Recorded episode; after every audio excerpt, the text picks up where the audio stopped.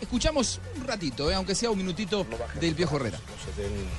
como que ya estoy aquí tranquilo, ¿no? El que, el que se relaje puede quedar fuera, ¿no? Can you recall a better goalkeeping performance than that tonight? And, and what about the save from Neymar in the first half? How, how big a save was that?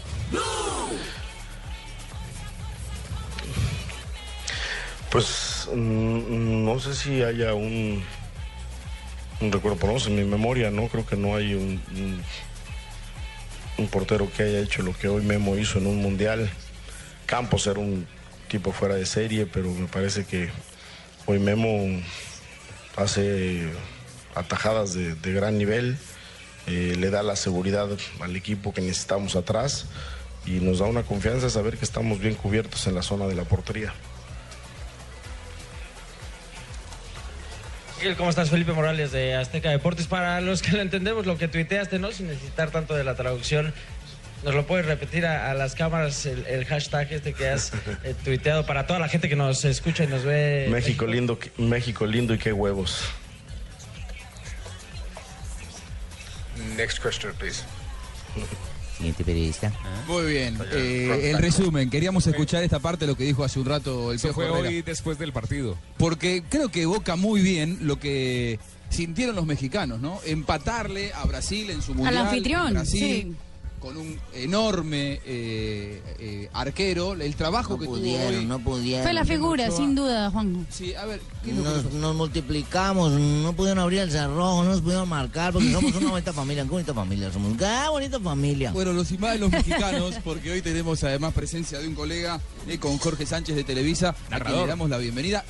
Narrador que ha vivido lo que ha sido esta gran epopeya mexicana en Brasil. ¿Cómo estás? ¿Qué pasó, señores? Qué gusto estar en contacto con la gente de Colombia. Este es un verdadero mexicano. A ver, a ver, habla un poquitito porque tenemos allá el mexicano trucho, falso. Sí, me parece que es trucho, va a ser de un barrio, Es lo verdad. conozco. No, señor, no soy ningún trucho, un pelangocho. No me diga así. El angocho, el director técnico, lo que realmente Miguel Herrera quiso decir, México lindo y qué personalidad mostró el equipo nacional mexicano. Mira, a mucha gente le gusta la forma de ser de Miguel Herrera. Eh, a mí no se me olvida que el fútbol también tiene muchos valores, que hay muchos niños que siguen las transmisiones, que siguen los partidos y que los jugadores, los técnicos, pues tendrían que ser un ejemplo, ¿no? Y entonces de repente, ¿con qué cara el papá le dice al niño, no digas esas picardías? Si lo dijo el técnico de la selección mexicana de fútbol, que el día de hoy mucha gente le puede pasar muchas cosas, pero me parece que sí, este, pues alguien tiene que hablar con A mí me parece que el Pío Herrera parece un conductor de bus, hermano. Ojo. De camión. Nadie México. pudiera creer Sí, que en algún. Momento fue futbolista profesional, estoy de acuerdo contigo. Además, Miguel, créeme que lo conoce todo el mundo como un lateral férreo, una marca, pero cuando empezaba Miguel Herrera, era un tipo habilidoso, era un hombre rapidísimo como delantero. Pero fue Ricardo Antonio Lavolpe el hombre que le encontró su ubicación como un famoso carrilero cuando empezaba la línea de cinco, línea de tres en el fútbol mexicano con gente como Ricardo Lavolpe. Y Miguel Herrera, sinceramente, no fue un jugador de élite en México. Empezó como auxiliar con el maestro Carlos Reynoso, chileno, figura del fútbol mexicano, y de ahí en adelante empezó a forjar una carrera muy interesante como técnico, y me parece que Miguel tiene los méritos como, estar, como para estar hoy enfrente del equipo mexicano con un mini proceso, ¿eh? Créanme que lo que Micro. tenemos ahora, cuatro puntos después de dos partidos, rebasa cualquier expectativa que hubiéramos po- podido tener antes de este mundial. Varias aristas para analizar el partido, la presencia también de Fabio Poveda. Fabio, vimos juntos el partido hace un rato y realmente más allá de la gran expresión de Memo Ochoa y de la hidalguía de los mexicanos, se sigue viendo un Brasil chiquitito, se podría decir, en el Mundial. Un Brasil sin ideas, un Brasil que carece ya de la magia a la que nos tenía acostumbrado, un Brasil que ya no tiene ese jugador que puede decir, eh, me voy a echar el equipo al hombro porque no lo es Neymar, no lo es Oscar. Eh, Ramírez, que hoy fue el hombre que apareció en la formación titular, pero tampoco lo fue, incluso fue relegado. Eh, eso es, pero a pesar de esas falencias de- del equipo brasilero, aunque no lo hizo por eh, creación de juego, lo hizo más que con, más con ganas que con ideas, pudo crear situaciones de gol y por algo es figura Memo Ochoa. Entonces eso también habla de la fortaleza de este equipo brasilero que para muchos, y yo me incluyo, sigue siendo un favorito para Claro, llegar a la final. co- coincido, ¿eh? coincido. Mucha riqueza individual, mucha riqueza técnica, mucha jerarquía en algunos de sus nombres, pero todavía a nivel de equipo le sigue faltando. ¿Cómo me mira Marina Granciera? Porque Para mí, para mí el culpable fue Filipao. ¿Por qué? ¿Por qué, Barbarita? Porque si él hubiera sacado a Neymar y mete a Nishimura, habían ganado. Sabes que con Nishimura hoy lo ganaban. A Bueno, propósito a ver, de eso, Nada más una cosa de Jorge del Sánchez debe estar bravo con el arbitraje No, no, no. ¿Se acuerdan qué profesión tenía el árbitro japonés? ¿Cuál era? Policía. ¿Sí? Sí.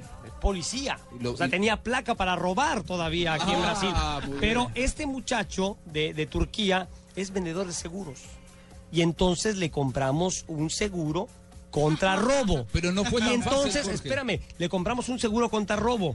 Y ¿Y qué creen? tarjetas. Que no marcó un penal en contra de México. Eso te iba a decir. ¿A vos te pareció? A mí no me pareció penal. ¿eh? A mí sí me pareció penal de Raúl Alonso Jiménez, que es un delantero que no tiene ese feeling, no ese sentido para marcar. Se le estaba yendo Marcelo una serie de rebotes y le mete un jalón ahí con el brazo izquierdo en el hombro. Creo que no la marca por el antecedente de lo que ocurrió en el primer partido frente a Croacia y porque Marcelo exagera. Jorge, a ver.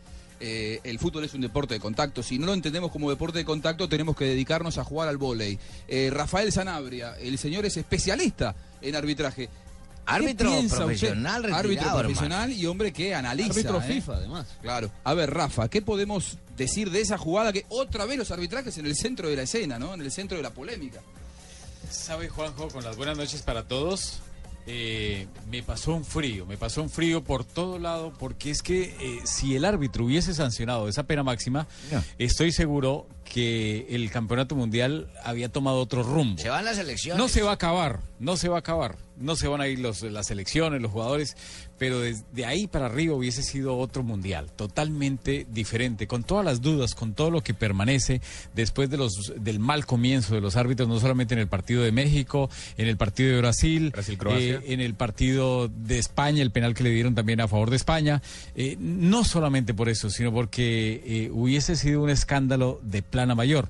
Este tipo de jugadas yo siempre las he denominado como un penal de televisión, porque es que es imposible eh, decirle a la gente que no hay infracción cuando el jugador le echa mano por encima del hombro y lo ala hacia atrás. eh, digamos que en cámara lenta no se ve tan se ve la infracción, pero ya en la cancha desestabiliza a cualquier jugador.